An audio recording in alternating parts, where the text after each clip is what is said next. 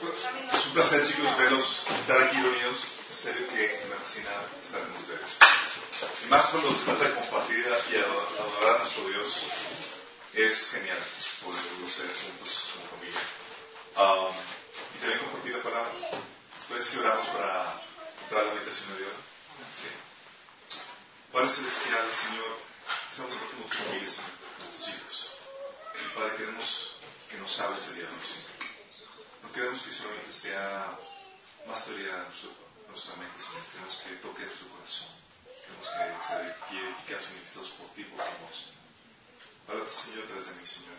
Mensaje exactamente como clara, Señor, que llegue a todas aquellas personas que lo requieren, Señor, testimonios. En el nombre de Jesús. Amén. Amén.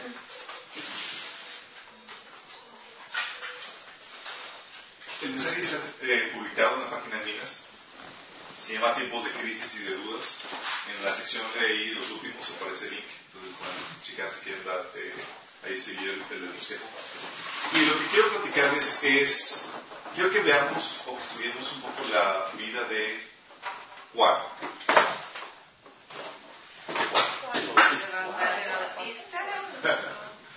Juan el Bautista. Eh, no discípulo amado, el Bautista. Uh, Creo que hay algo que el Señor quiere enseñarnos hoy, quiere, eh, hay muchas cosas que podemos aprender de muchos pasajes o personajes de la Biblia, eh, pero en esta ocasión quiero que veamos a, la vida de Juan. ¿Por qué? Creo que todos pasamos por rachas en nuestra, nuestra vida, en nuestra vida espiritual, precisamente, donde nos sentimos en el top, luego nos sentimos en, el hoyo. ¿sí? Y todos inevitablemente pasamos por ese tipo de rachas. Bueno, Juan fue una persona que pasó por algo similar. Y quiero que aprendamos lo que el Señor hizo para, para ayudarnos en medio de esa situación. También cómo podemos identificarnos con Él. Me acompaña en el pasaje de Lucas 3, del 1 al 22, para establecer el contexto que habla con la vida y con el misterio de Juan. Dice Lucas capítulo 3 del 1 al 22, dice, era el año 15 del reinado de Tiberio, el emperador de Poncio Pilato era el gobernador de Judea, Herodes Antipas gobernaba en Galilea, su hermano Felipe gobernaba en Ituria, entre Conipe, y Lisanías gobernaba en Alemania. Anás y Caifás eran sus sacerdotes. En ese tiempo, un mensaje de Dios llegó a Juan, hijo de Zacarías, que vivía en el desierto. ¿Saben? Escogí el pasaje de Lucas porque me fascina cómo establece el escenario histórico para lo que va a venir. Sí, contrario a Mateo, contrario a Marcos y demás, es, y vino un mensaje eh, del Espíritu a Juan y, y, y ya te la. Lucas te pone todo el contexto histórico, ¿sí? Y eh, de hecho Lucas se conoce eh, entre los eruditos como un excelente historiador, de hecho de los mejores historiadores. Y tiene una mente acá más científica y más racional y, investigaba, de hecho todo, todo, lo que él estableció, escribió de los, de los evangelios y demás, fue por trabajo de investigación. Eso le echaba, le echaba de entrevistar, ver cuál contexto, quién estaba gobernando y toda la cosa. Y gracias a él podemos validar la historicidad de los evangelios. Es increíble la aportación que hizo Juan, digo, que hizo Lucas. Entonces aquí pone que, ¿sabes qué? En tal periodo de historia, siendo tal gobernador, tal personaje como uh, eh, sacerdotes, llega un mensaje de, de Dios a Juan. ¿Qué es lo que dice? En ese tiempo un mensaje de Dios llegó a Juan, hijo de Zacarías, que vivía en el desierto. Entonces Juan fue de un lugar a otro, por ambos lados del río Jordán, predicando que la gente debía ser bautizada para demostrar que se había arrepentido de sus pecados y vuelto a Dios para ser perdonado. Isaías había hablado de Juan cuando dijo, es una voz que clama en el desierto, preparen el camino para la venida del Señor, abren el camino. Los valles serán rellenados, las montañas y las colinas allanadas, las curvas serán enderezadas y los lugares ásperos suavizados. Entonces y entonces todas las personas verán la salvación enviada por Dios. Cuando las multitudes acudieron a Juan para que les bautizara, les dijo, camada de víboras, ¿quién les advirtió que huyeran de la ira de Dios que se acerca? Demuestran su forma de vivir que, sea, que se han arrepentido de sus pecados y han vuelto a Dios. No se digan simplemente el uno al otro, estamos salvos porque somos descendientes de Abraham. Eso sí, no significa nada, porque le digo que Dios puede crear hijos de Abraham de estas mismas piedras. Ahora mismo el hacha del juicio de Dios está lista para cortar las raíces de los árboles. Así, que, así es, todo árbol que no produzca buen fruto será cortado y arrojado al fuego. Tal era el impacto del mensaje. Dice que la multitud se preguntaba, ¿qué debemos hacer? Juan contestó, si tienes dos camisas, da una a los pobres. Si tienes comida, comparte con los que tienen hambre. Hasta los corruptos recaudadores de impuestos vinieron a bautizarse y preguntaron, maestro, ¿qué debemos hacer? Les contestó, no recauden más impuestos de, los, de lo que el gobierno requiere. ¿Qué debemos hacer nosotros? Preguntaron algunos soldados. Juan les contestó, no extorsionen ni hagan falsas acusaciones y estén satisfechos con su salario. Todos esperaban que el Mesías viniera pronto y tenían muchas ganas de saber si Juan era el Mesías. Juan contestó sus preguntas diciendo, yo lo bautizo con agua, pero pronto viene alguien que es superior a mí, tan superior, que ni, que ni siquiera soy digno de ser esclavo y sacarle las correas de sus, de sandalias. Él bautizará con el Espíritu Santo y con fuego. Él, está listo para separar el trigo de la paja con su rastrillo. Luego limpiará la zona de su, donde se trilla y juntará el trigo en su granero, pero quemará la paja con fuego interminable. Juan usó muchas advertencias similares al anunciar la buena nueva al pueblo. También Juan criticó públicamente a Herodes Antipas, el gobernador de Galilea, por haberse casado con Herodías, la esposa de su hermano, y por muchas otras injusticias que había cometido. Así que Herodes metió Juan en la cárcel agregando sus muchos pecados uno más. Cierto día en que la multitud se bautizaba, Jesús mismo fue bautizado mientras él oraba, los cielos, mientras él oraba los cielos se abrieron y el Espíritu Santo en forma visible descendió sobre él como una paloma. Y una voz del cielo, desde el cielo dijo, tú eres mi hijo amado y me das gran gozo. La vida del ministerio de Juan. No puse aquí el pasaje, pero Juan eh, fue anunciado desde su nacimiento. Vino, se apareció un ángel, los papás de, de, de, Juan, dijo, vas a tener un hijo. Y se le apareció una, una pareja ya grande, estéril, no tenían hijos, y dijo, ¿sabes qué? Va a venir, vas a tener, vas a tener, eh, hijo, vas a tener un hijo, va a ser un hijo especial, va a ser llamado un varón grande. Lo papá, aunque estaba orando por esa, por, por un hijo, no le creyó al, a la, sí. Y quedó mudo hasta que vino y se cumplió la, la, la, la fecha señalada del nacimiento. Juan es conocido por varias cosas. Se conoce, él dice, es de él de quien la Biblia declara que de todos los que han vivido hasta ese entonces, nadie era superior a él. Vamos, imagínate la, la, magnitud de la importancia del llamado de, de, Juan. Juan entra en un periodo donde eh, no había profetas ya. Se conoce como el periodo de los 400 años de silencio, donde después del último profeta que registraron en el Testamento, ya no había nadie que hablara la palabra de Dios. El Señor como que guardó silencio, no hay nada. Y no se habían presentado ningún otro profeta. Nadie. Sí.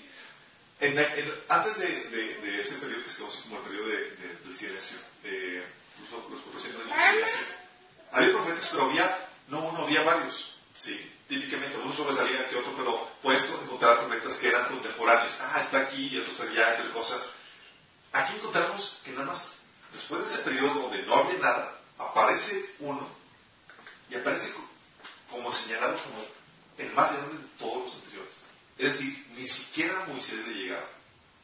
Ni siquiera Elías, con todo lo que hizo, nada de eso. Y Juan no hizo ningún milagro. No es como que Elías que resucitó a tal persona, o que sanó a tal, o que eh, fue como Moisés que abrió el mar rojo. No, nada de eso. Y sin embargo se menciona él que es el hombre más grande. Sí, pues ¿qué hizo? Estaban sus predicas, pues imagínense. ¿Sí? Que eso le tocó preparar la venida a la persona más importante, al Creador mismo.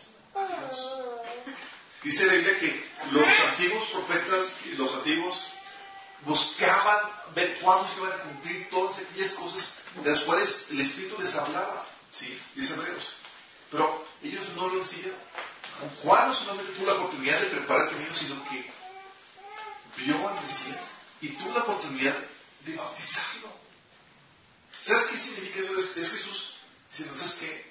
Acredita tu ministerio y me someto a tu ministerio fue servido fue ministrado por, por Juan el Bautista en el bautismo. Bautismo de arrepentimiento. Pero Jesús no tenía pecados porque sabía, porque sabía de, de, de haber bautizado. ¿Vale? Porque de yo el culto que no. Como escucharon las últimas herejías que han estado circulando, que Jesús tuvo que pedir perdón a, a María por haberse partido.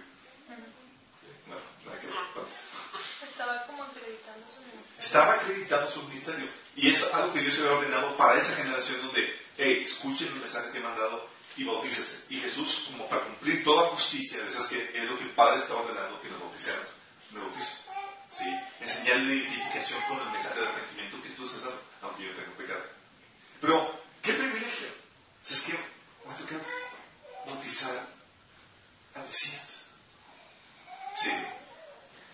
Y Jesús, así como él, llega Jesús con, con, Juan y dice, Juan nos dice, el bautista dice, pero yo necesito ser bautizado por ti. Yo no tengo que bautizar por ti. Necesario que sea así para que cumplamos toda justicia. Y Jesús se somete a su ministerio, es bendecido por Juan ese tiempo. Y viene, se manifiesta la presencia de Dios y se escucha la voz del Padre Celestial que se menciona. Uh, su ministerio, chicos, era tan grande que la respuesta de la gente era que multitudes enteras iban a escuchar. ¿Se imaginan el escenario? Multitudes enteras. Si no fila, llegaron, ¿qué hacemos? ¿Y qué vamos a arrepentirnos de la cosa? La revelación y el poder del Espíritu Santo estaba con él en el mensaje tan fuerte que, que traía tal convicción de pecados que la gente llegaba, ¿qué hacemos? ¿Qué tengo que hacer? Tú les compartido el Evangelio a alguien y que tenga tal convicción de arrepentimiento, de conversión, que te diga, ah, ¿y qué tengo que hacer? ¿Cómo tengo que cambiar mi vida? Realmente les compartimos el Evangelio y es como que medio se, se empezó a esto. Déjamelo pienso. Sí. Y tienes que hablarlo como, aquí es como, ¿qué hago? O sea, tal convicción, tal, así de fuerte era su, su prédica. No hacía milagros, pero el poder del Espíritu Santo estaba tan fuerte en él que sí se manifestaba en, ese arrepentimiento. era una persona que multitud le seguían, fue bautizado por el Espíritu, por, fue bautizó Jesús, preparó el camino al cielo, tocó conocer. Y se dice que de él que era una persona más grande. ¿Se imaginan a alguien con esa magnitud de ministerio, esa magnitud de, de llamado? Estás en la cúspide de tu ministerio Estás así como que, wow, o sea, tuve privilegio no solamente, decía, no, no era ni siquiera digno de, de sacar la fuera de sus papás y bautizó a Mesías. Multitudes se convertían, preparó la medida para ir y todas las. ¿Qué más podrías pedir? Sí. ¿Te has sentido así en vez en tu, en tu vida? Donde sientes que, wow, o sea, voy súper bien. o sea, estoy súper bien, o sea, realmente el Señor me está hablando, revelación, eh, las cosas se están abriendo, las puertas están dando, mi negocio así, tal cosa. Hay pedidos que el Señor te permite que, experimentes ese, eh, eso. Sí. Eh, pero luego, dice aquí, en Lucas 19 al 20, dice, también Juan criticó públicamente a la de Santipas. Ay, Juanito el gobernador de Galilea, por haberse casado con Herodías, esposa de su hermano, y por muchas otras injusticias que había cometido. Así que Herodes metió a Juan en la cárcel agregando a sus muchos, agregando a sus muchos pecados uno más. Medio todo ese poder, lo meten a la cárcel. Y déjame aclararte, las cárceles de en ese entonces no eran como las de ahorita. Sí. Ahorita son, son suites comparados a los que, a los que se manejaban en ese entonces. Eran más bien calabozos donde, o sea, ni electricidad, ni es. Te fondo ahí y prácticamente morir más o menos te mantienes Sí. Pero fíjate, en medio de esa situación, ¿te imaginas? De repente estar usando la bendición del ministerio, las multitudes, bautizaste al Mesías, lo anunciaste, lo conociste, de repente solo, en un calabozo. No es situación donde no hay salida, no es como que, ah, ahorita le dices a la guardia, voy por unas cositas, se me olvidaron y te, no, no hay opción de salir. ¿Sí? ¿Qué haces en esa situación? Estás en una situación así donde estás en una, en, una situación, porque el calabozo es símbolo de, aquellas situaciones en las que estamos, en las cuales no nos gustan nos mete eh, Dios en esas situaciones y, estás viviendo con situaciones incómodas, situaciones difíciles. Y tal vez tu calabozo puede ser para algunos una situación matrimonial, donde sí, ¿sabes qué? Estoy en una situación donde quisiera salir de aquí. Mi esposo, mi esposa no me, no, o sea, nomás estuve pidiendo por eso. Y para muchos, quieren salir de ahí. Sí. Total, Dios lo metió ahí y no hay salida. Para otros, su situación es una situación laboral. Oye, mi jefe, mi situación, o sea, no hay salida. Para otros es una situación emocional donde, oye, la chica de mis sueños, la cosa no me pela y, quisiera ya salir de esta situación y que se solucionara. Para otros, eh, llega a ser a veces la familia política. Sí. Hermanos, cuñados, suegros y suegras y demás, hacen la vida como adictos. Dices, órale, tú quedamos. Buen día, los suegros. Eh, aquí hay algunas. Si a repetir los para suegras, como ser una suegra y ser la madre. Eh, en medio de esa situación, nada más imagínense la, la escena de, Juan.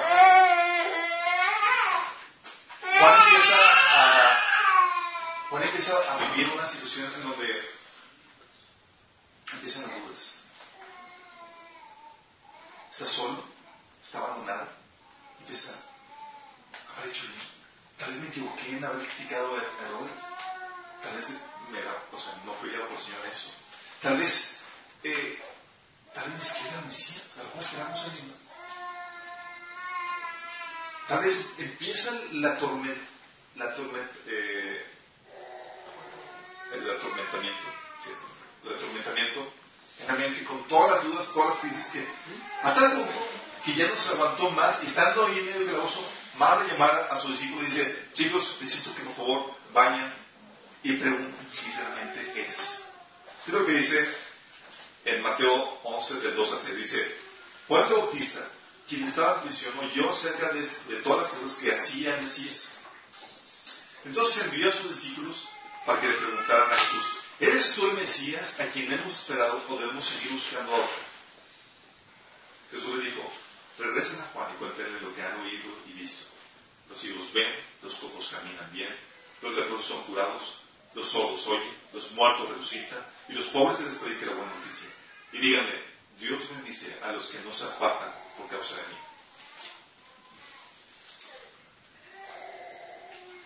Estamos conscientes que en el contexto de Juan esperaban al Mesías y un Mesías que iba a establecer el reino, que iba a establecer la paz, que iba a derrumbar. Y Jesús no cumplió tal cual todas las expectativas. Las va a cumplir, pero no cumplió muchas las cosas. Sin embargo, sí cumplió las cosas necesarias como para darles una idea de si es el Mesías. Si tú sabes, y, y a mostrar, ¿sabes qué? Los cojos son sanados, los ciegos ven, todo eso. Nada más quiero que pienses en esta situación.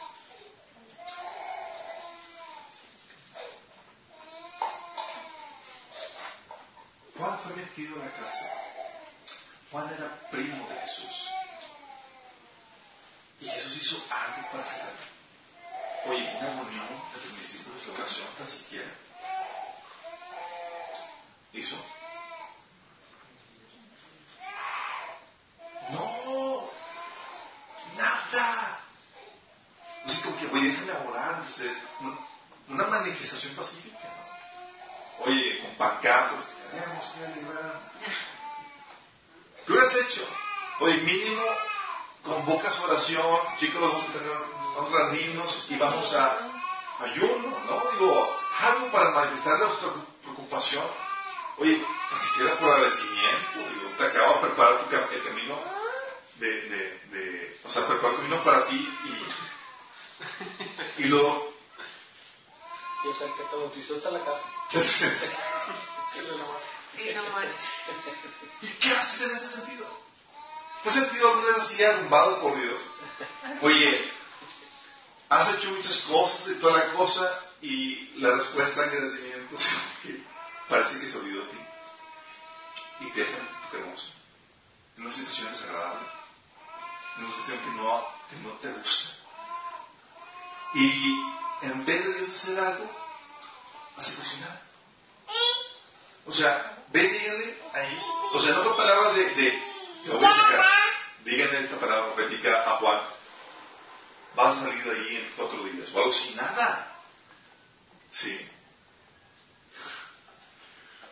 ¿Qué acaso no le importa la injusticia, el sufrimiento de lo que estamos viviendo a Dios? ¿Por qué no? ¿Qué todavía dice que? Benditos los que no se apartan por causa de Se le gana ¿Sí se dan cuenta la, la dinámica? Quiero que entiendan esto. Eh, es muy fácil, chicos. Eh, recuerdo en, en, típicas reuniones de, de, cristianos como hermanos, tenemos de donde llega el hermano profeta y, y palabras, y la, realmente las palabras son grandiosas, ¿no? Es como que el Señor te usar y grandes maravillas se vendrán sobre ti, profeta de las naciones típico. Eh, o X o Y, ¿no? Sí, y palabras de ánimo, edificación, entonces no es difícil como que, ah, eh, palabras así de, de, de, sufrimiento, realmente casi no se manejan. Sí, eh, y si se manejan es típicamente reprende su palabra o la rechazo y empiezas a atar y empiezas a hacer cosas todo, ese enfoque que va a no, no, no. Refrendo. Sí, sí nos damos cuenta de la, de la dinámica de, de eso. Pero, ¿por qué Dios no hizo nada? ¿No lo amaba Dios? Sí lo amaba. ¿Y por qué a veces nos deja también nosotros metidos en el, perdidos en el calabozo? Pasamos una situación donde desagradable. No digo situación donde dices, ya quisiera que me saque. Señor, o decía que me saque, no, llévatelo, o llévatelo. ¿Sí les ha tocado? Cámbiame, Señor. ¿Sí? Y dices, y el Señor así como que nada. Así como que te estás hablando, estás quejándote, Señor. Ni te pena lo que le estás pidiendo. Sí. ¿Qué es eso, no? Bueno, la Biblia nos, enseña que tiempos de crisis van a venir. Tiempos de dificultad van a venir. Sí. Y puedes estar en la cúspide, así como Juan. Llegan multitudes, llegan, escuchas, enviar otra cosa, y de repente, de la nada, ahora tú, al calabozo. Fíjate lo que dice 1 Pedro 3, capítulo 14. Sí, dice, pero aún si sufren por hacer lo correcto, Dios va a recompensarlos. Así que no se preocupen ni tengan miedo a las amenazas.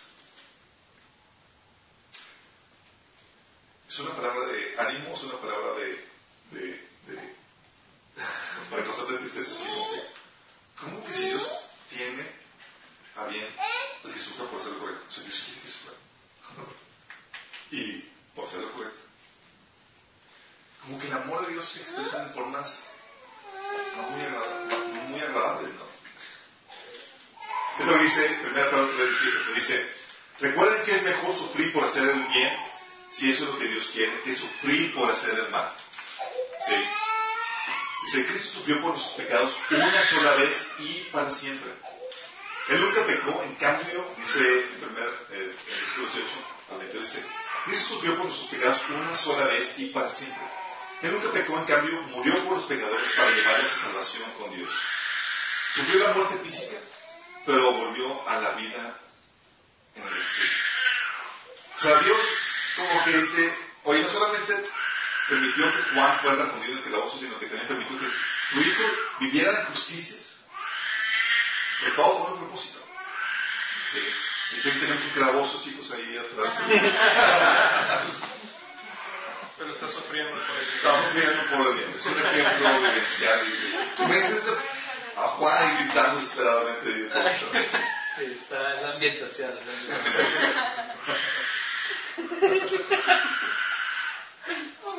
Sí. Bueno, eso, oye, Dios entonces me puede dejar en una situación difícil, me puede dejar en lo puedo hacer. Puede meterte en una situación donde desagradable, intolerante.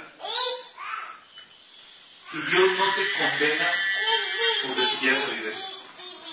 Fíjate que la respuesta de Jesús no fue un reproche por sus dudas. No fue un reproche por sus inquietudes. Al contrario, respondió sus inquietudes y abrazó sus inquietudes. Y respondió confirmándolo la fe. No lo respetó Dios, pero sí lo afirmó la fe. Fíjate lo que dice, ¿por qué? Porque a veces es necesario, chicos, que pases por el calabozo. Y Dios no te va a sacar de eso. Lo que sí va a hacer es afirmar tu fe en medio del calabozo. Dice, ¿sabes qué? No te voy a sacar. te voy a fortalecer para que tu fe no decaiga en medio de esa situación. Y eso es común. ¿sí? A veces nos sentimos así débiles, deseamos solucionar muchas cosas, incluso hasta nuestra espiritualidad. Decimos, Señor, entonces, ¿por qué está mal? Entonces, lo que empezamos a, a traer un montón de situaciones porque estamos viviendo una situación difícil. Hoy conozco personas que tenían el ministerio super wow de la cosa y por matrimonio una decisión incorrecta terminaron en el calabozo. Perdieron el ministerio, perdieron todo por incorrecta. Y están así todos perplejos y, eh, y preguntándose, Señor, dice, o sea, ¿estoy bien, estoy mal? ¿Qué hice? Y es Dios que ordenó eso para sus vidas. Y Dios no te saca de ahí muchas veces, sino simplemente te firma en la fe. Fíjate lo que dice en 1 Tesalonicenses 3 del 1 al 5. ¿Sí? ¿Sabes cómo estaba acompañada la prédica de Pablo? ¿Sí? Pablo les compartía y le decía, bien clavos, prepárate. ¿Sí? Les advertía eso y más en el tiempo en el que estaban viviendo. Digo, por la fe cristiana iban a aparecer muchas cosas. Quiero que dice 1 Tesalonicenses 3 del 1 al 5, dice, por último, cuando ya no, ya no pudimos soportarlo más, decidimos quedarnos solos en Atenas y, y enviamos a Timoteo para que los visitara contexto, le dice a Tesalonicenses fue una iglesia donde Pablo estuvo unas dos semanas ahí compartiendo el evangelio y por causa de persecución se tuvo que ir. ¿Sí? Y llegó la persecución sobre la iglesia de Tesalonicenses muy fuerte. Y dijo, sí, o sea, a lo mejor ya no sobrevivió nadie, a lo mejor todos claudicaron. ¿Qué es lo que dice? Mm, enviamos a Timoteo para que los visitara. Dice, él es hermano nuestro y colaborador de Dios en la proclamación de la buena noticia de Cristo lo enviamos a ustedes para que los fortaleciera y los alimentara en su fe y los ayudara a no ser perturbados por las dificultades que, que atravesaban. Pero ustedes saben que estamos destinados, porque dice, pero ustedes saben que estamos destinados a pasar tales dificultades. Fíjate la prédica de Pablo. Decía, ustedes saben que estamos destinados a pasar esas dificultades. Dice, aún cuando estábamos, cuando estábamos con ustedes, les advertimos que las dificultades pronto llegarían y así sucedió, como bien saben. Chicos, cuando les compartí el Evangelio,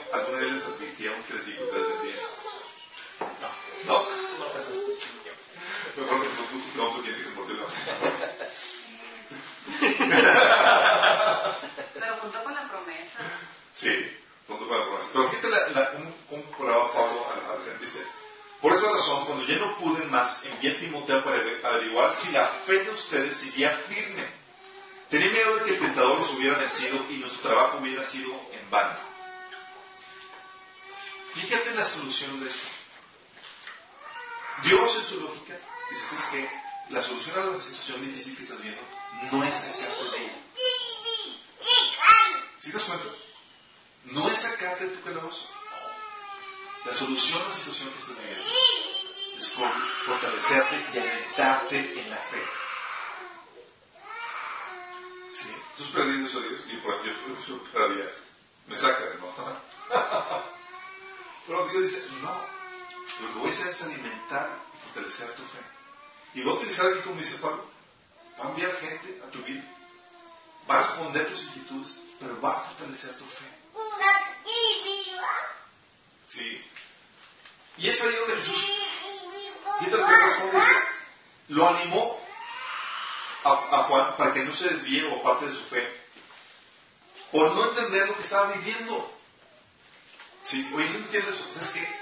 No te voy a sacar de gozo, pero sí te voy a firmar en la fe. Sí es el Mesías, sí tu fe en Jesús está correcta, no debes de claudicar en, tu fe.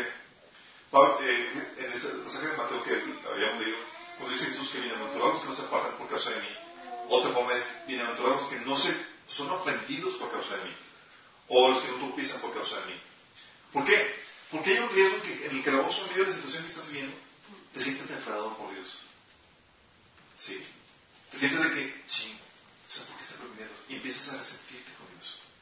¿Por qué permitió eso? Hay situaciones con los hermanos que comenzaron bien fundiosos, con mucho ánimo en la iglesia, empezaron a servir otra cosa. Y se clavó su pastor. Situaciones de que vivieron que le hicieron sentirse y apartarse la fe. Otros fue una empresa que emprendieron un negocio, emprendieron, arriesgaron, hicieron demasiado y confiaban en que Dios, porque son cristianos y tienen la bendición de Dios, iban a prosperar hasta para la profética y todo. Y quebró. Y dices, ¿qué Y se sienten resentidos con Dios. Porque no entendieron lo que pasó. Conozco, recuerdo una, una eh, casos donde, oye, la amaba una amiga, pasando una dificultad de, enfermedad, todos orando, hasta palabra y toda la cosa, que iba a sanar, Dios iba a hacer cosas. ¿Qué haces en esos casos? ¿Qué haces cuando lo que Dios hace no es lo que esperas? Por causa de eso, se apartan muchas personas de fe. ¿Sí? ¿Y Dios qué hace? Dice, no te voy a secar, no te voy a quitar eso, pero sí te voy a fortalecer, sí te voy a fortalecer la fe. Sí. O sea, a veces no lo vamos a, entender lo que Dios hace. Y aquí es donde Jesús dice, bienaventurados que no son ofendidos por mi causa. O sea, cuando el actuar de Dios no te causa ofensa. Cuando el actuar de Dios es que hizo algo que no entiendo, porque sí me dio, que permite esa situación que me hiere. Dice Jesús, bienaventurados los que no son ofendidos por causa de Dios. Juan no se, no se resintió con, Jesús porque, Dios permitió eso. Ni los tesalonicenses se resintieron con Dios porque Dios permitió esa persecución que estaba viviendo. Nosotros no podemos resentirnos con Dios por las situaciones que estamos viviendo de, oye, familiar, político, una muerte de un, de un eh, de mi mamá, de mi papá, de mi hermano, lo que tú quieras, oye, una situación en el negocio, una situación sentimental, no te puedes resentir con Dios en. Estaba platicando con, con eh, la semana pasada con una persona que estaba teniendo una situación sentimental donde la situación que vivió sentimentalmente con una chica le ocasionó que dijera y sintiera que estaba ya dice estoy podrido por ¿qué tanto?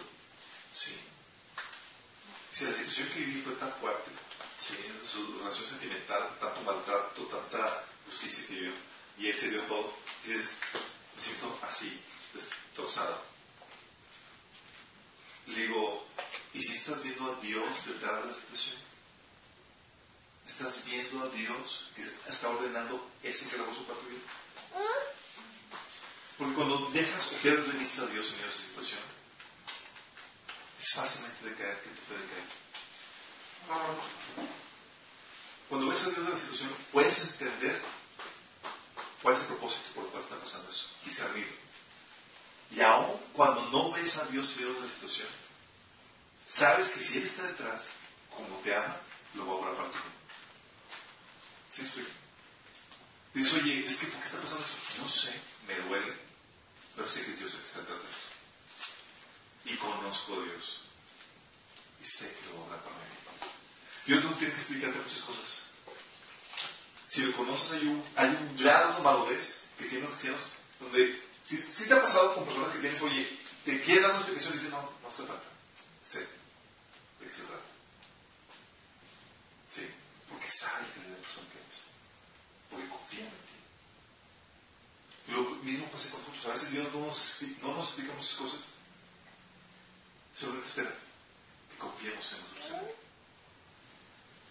¿Qué más ha hecho Dios por ti? Digo, ha mostrado su amor por ti de una forma increíble.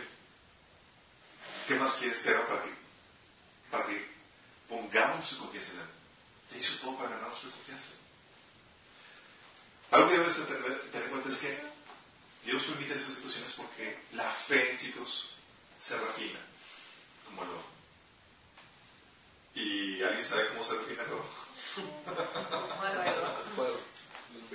¿Alguien hace metido el fuego en su vida. Si te y quieres salir, y no, hay, no estás en el calabozo. Sí. Y no es el calabozo de este, el que acaban de pasar. Del Chapo. Es el que. Tableta y toda la cosa. Y ahí su. Su cuevita para. Su túnel para salir cuando quiere y cosa. Que dice. Aquí lo puse el versículo, eh, pero también es el primer Pedro 1.7. Dice: Estas pruebas demostrarán que su fe es auténtica. Voy, telas. ¿Cómo vamos a ver que realmente no es de fantasía y que es realmente oro de verdad? Pero se va a probar si tu fe auténtica. Dice, está siendo probada de la misma manera que el fuego prueba y purifica el oro.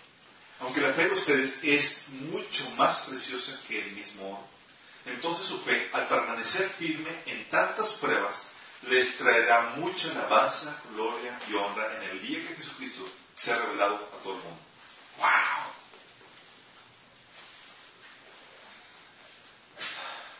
¿Qué Dios con esto? Dios me fascina. No nos pregunta. No nos dice cosas que va a hacer nuestra vida. Simplemente te. Sí. Cuando la entregaste tu vida a Cristo era, eso venía en el contrato. Es, Señor, haz conmigo lo que tú quieres. Y Él va a ver lo que necesitas y la manera y las situaciones en que va a que quiera Dios en esta situación. Pero lo que tienes que entender es que Dios va a refinar tu fe, va a fortalecer la defensa. No necesariamente te va a sacar de la situación que estás viviendo, pero sí te va a fortalecer en medio de ella. Para fortalecerla, tienes que ver, para que tu fe esté fortalecida, tienes que ver a Dios en las circunstancias que te rodean. Dice Dios, ¿por qué estás permitiendo esto? Cuando tú haces esa pregunta, ya ves a Dios, no a la persona, sino a Dios detrás de eso, puedes caer el, el 20. Quiere tratarlo por nosotros. Pero aún si Dios no te contestara, y no te dice para qué, muchas veces, situaciones de recuerdo, eh, porque a veces Dios supera así, tienes que estar consciente de eso. Hace cosas que no entiendes. Sí. Y no te explica. Por ejemplo, un caso que, que fue, eh, Dios me sacó a trabajar milagrosamente y, y, me proveyó milagrosamente para que me dedicara a terminar de escribir varios libros que tenía en, en, en pendiente por escribir. Los escribí, Dios, o sea, vi la obra de Dios milagrosa, abrió todo, hizo todo, los terminé, ¡guau! ¿Y qué espera? La respuesta lógica de Dios es, se publica. sí, ¿no? De repente, nada, se cierra, me manda otras cosas y me pone a hacer otras cosas y dice, Señor, fue un vano. ¿Qué es que? Llega un punto, chicos, en donde en medio de una situación que no entiendes, ¿sí? sabes que Dios está trabajando algo. Y aunque no conozcas el plan, puedes confiar en Él. ¿sí? La situación nos dice, oye, ¿por qué, ¿por qué Dios permitió esto? ¿O por qué terminé con esta persona? ¿O por qué pasó esto? Y así no entiendes. Y Dios te dice, confía en mí. Yo tengo un plan. ¿Se acuerdan? Juan 16, 12, donde Jesús dice a los discípulos, aún tengo muchas cosas que deciros. Aún no les puedes sobrellevar. Lo mismo pasa con nosotros todavía, muchas cosas. Dios dice, quisiera explicarte, dice, no, todavía no tiene la Entonces no lo vas a comprender. O simplemente dice, confía en mí. ¿Sí?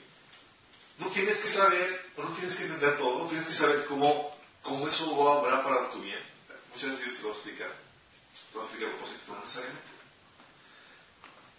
Pero tienes que entender que hay un grado de madurez que se manifiesta cuando aprendes a confiar en el carácter y la integridad de Dios sin necesidad de explicaciones.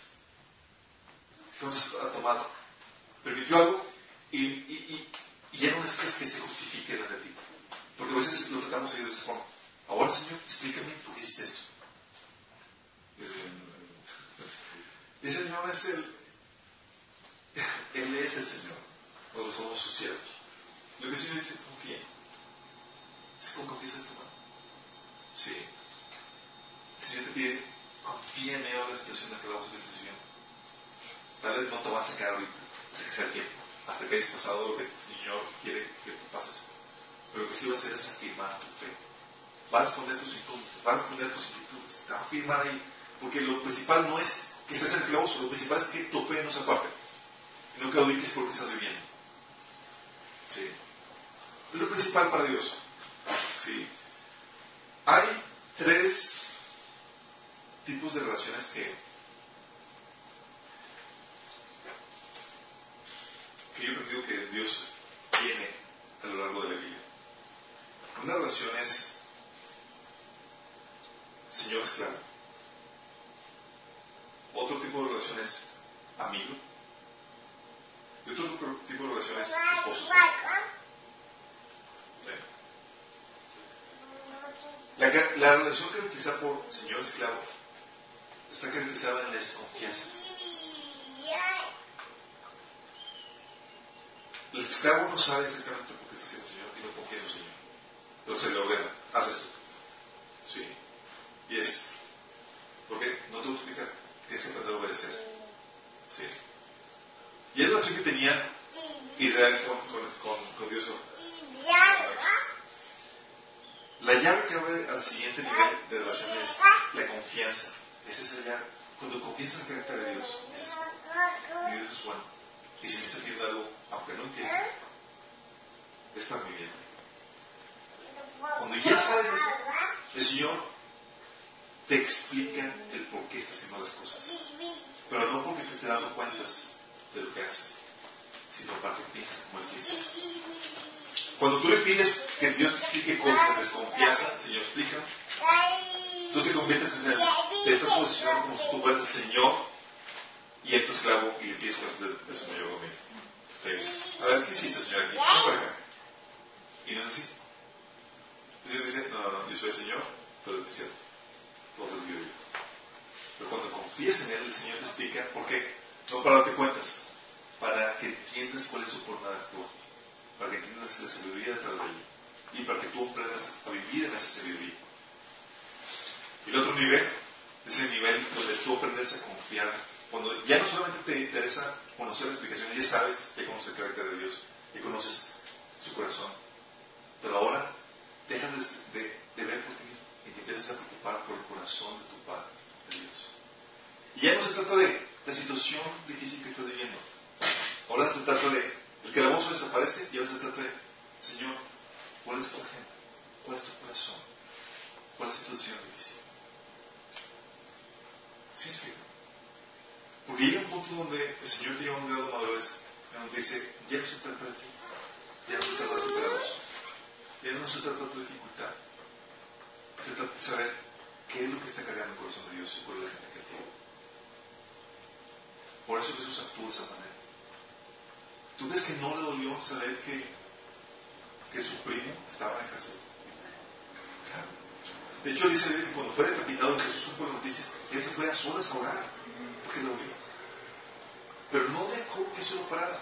¿Por qué? Porque su carga y su pasión era satisfacer la inquietud y el dolor del corazón del Padre. Se espera. Y un punto dice, Señor, mi calabozo, y yo, pobrecito, mí, la, la, y yo, yo, y yo. Y el Señor me dice, Voy a un nivel de madurez donde puedes fijarte lo que corazón de Por eso se entera que, oye, su primo se metió en la cárcel, hizo algo que no hizo nada. ¿Por qué? Porque Jesús tenía en la mente, en la mira, la agenda de su padre. Su carne, su pasión, era hacer y sufrir aquello que su padre le, le conmovía. Esas multitudes que estaban perdidas, dice Mateo 9, 30 y tantos, dice que veían las multitudes y se compadecía de ellas porque la vida como, como ovejas sin pastor. Dice, ¿sabes qué? Voy a tener que dejar lo mío, mi inquietud, para después. Para poderme abocar a lo que hay en el corazón de mi Padre. Dios quiere que tu corazón sea sobrecogido, no con tu calabozo, no con la situación que estás viviendo, con el corazón, con lo que, con lo que le carga tu Dios, Porque cuando empiezas a vivir eso, el calabozo tal vez no desaparezca, pero pasa a segundo término. En medio de la situación que estás viviendo, vas a encontrar una agenda mayor, un propósito mayor. Vas a encontrar una razón. ¿Sí? ¿Nos explicamos? Que nos quedamos que estemos viviendo, chicos. Nuestra fe no falla.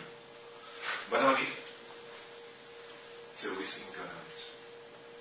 El hecho que estés ahorita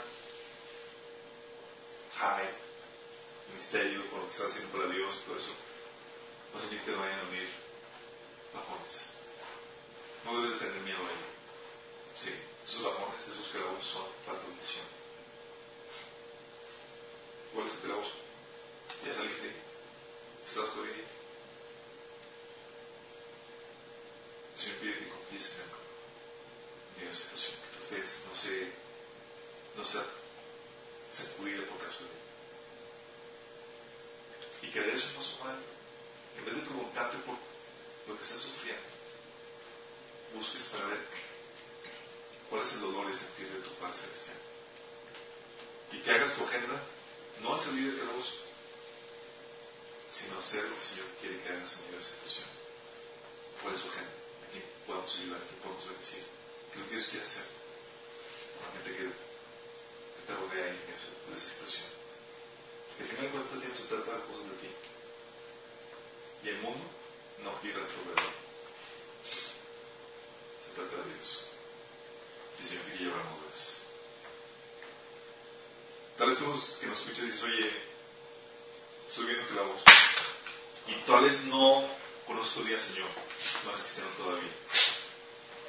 Bueno, no hay peor cosa que pueda suceder que vivir que la voz sin propósito, sin sentido y sin consolación. Y el Señor puede darte consolación y puede darte propósito y puede ayudarte para que eso que estás viviendo obre para tu vida. Y si quieres hacerlo, puedes hacerlo y puedo hablar por ti porque dice que todas las cosas obran para que amamos a Dios. Si tú quieres tomar la decisión de amar a Jesús y entregar tu vida, la forma en que manifiestas tu amor para con Él, es conmigo esa oración donde le entregas a tu vida. ¿Qué va a aplicar? Va a aplicar dejar de hacer lo que tú crees que es correcto, lo que tú crees que está bien, empezar a hacer lo que, lo que la Biblia dice que es lo correcto, empezar a dejar de hacer lo que la Biblia prohíbe, empezar a seguirlo a Él sobre todas las cosas. Si quieres realmente amarlo para que la situación que estás viviendo vuelva para tu bien. El día de hoy me arrepiento de mis pecados y te acepto como mi Señor y mi Salvador. Ya no quiero gobernar mi vida, quiero que tú la gobiernes. Yo me entrego a ti. Yo creo que moriste por mí en la y que resucitaste. Y el día de hoy te reconozco como mi Señor y mi Salvador. Si hiciste esto, es el primer paso lo que implica tener la vida eterna. Digo, ya la tienes, obviamente, lo implica el proceso de discipulado para ayudarte a vivir victoriosamente en estas, situaciones que estás viviendo. ¿Y el resto, chicos? Que nuestra estadía en aquel vamos, chicos, sea provechosa. Que no nos resintamos a Dios, que no nos sintamos ofendidos con Dios porque permite esas cosas. Y que vamos a aprovechar al máximo. Sí. Que en vez de claudicar nuestra fe, en vez de abortarla como mucha gente lo hace por las situaciones difíciles que vivimos, los rechazadas que han pasado, que salgamos más afirmados más fuertes, que nuestra fe sea probada y se haga reconocido que sea oro refinado, no una barquita. Padre Celestial, Señor, aquí estamos. Señor, y sabemos que a veces tú ordenas para nuestras vidas calabozos, Señor, así como Juan. Entonces no entendemos, Señor, por qué lo haces, Padre. Señor, aunque nos gustaría saber, Señor, nos gustaría que nos explicaras, queremos decirte, Señor, que confiamos en ti, Señor, y aunque no nos des ninguna explicación, por el gran amor que tienes para nosotros, sabemos que tienes algo bueno, Señor, y que eso va a obrar para nosotros. Señor, hacemos un voto de confianza para contigo, Señor. Decimos que te, te creemos y te confiamos. Sigue haciendo lo que quieras en nuestra vida, Señor. Síguenos sometiendo a situaciones difíciles, a situaciones también de regocijo, lo que tú quieras, Señor, hazlo con nosotros. Te amamos. Y en medio de esa situación, Señor, no permitas que, nos, que seamos ensimismados, no solamente de nuestro sufrimiento, que podamos ver, Señor, tu corazón y tomar tu agenda, Señor. Aquello que te duele, aquello que te carga, Señor. Que buscamos, Señor, quitarte a ti, Señor, ese, ese que sientes, Señor, por la necesidad que ves en el mundo, Señor. Ayúdanos, Señor, a ser esos instrumentos, Señor, a este mundo tan necesitado. Te lo rogamos, Señor, Jesús. Amén. Vamos al próximo domingo, misma hora, en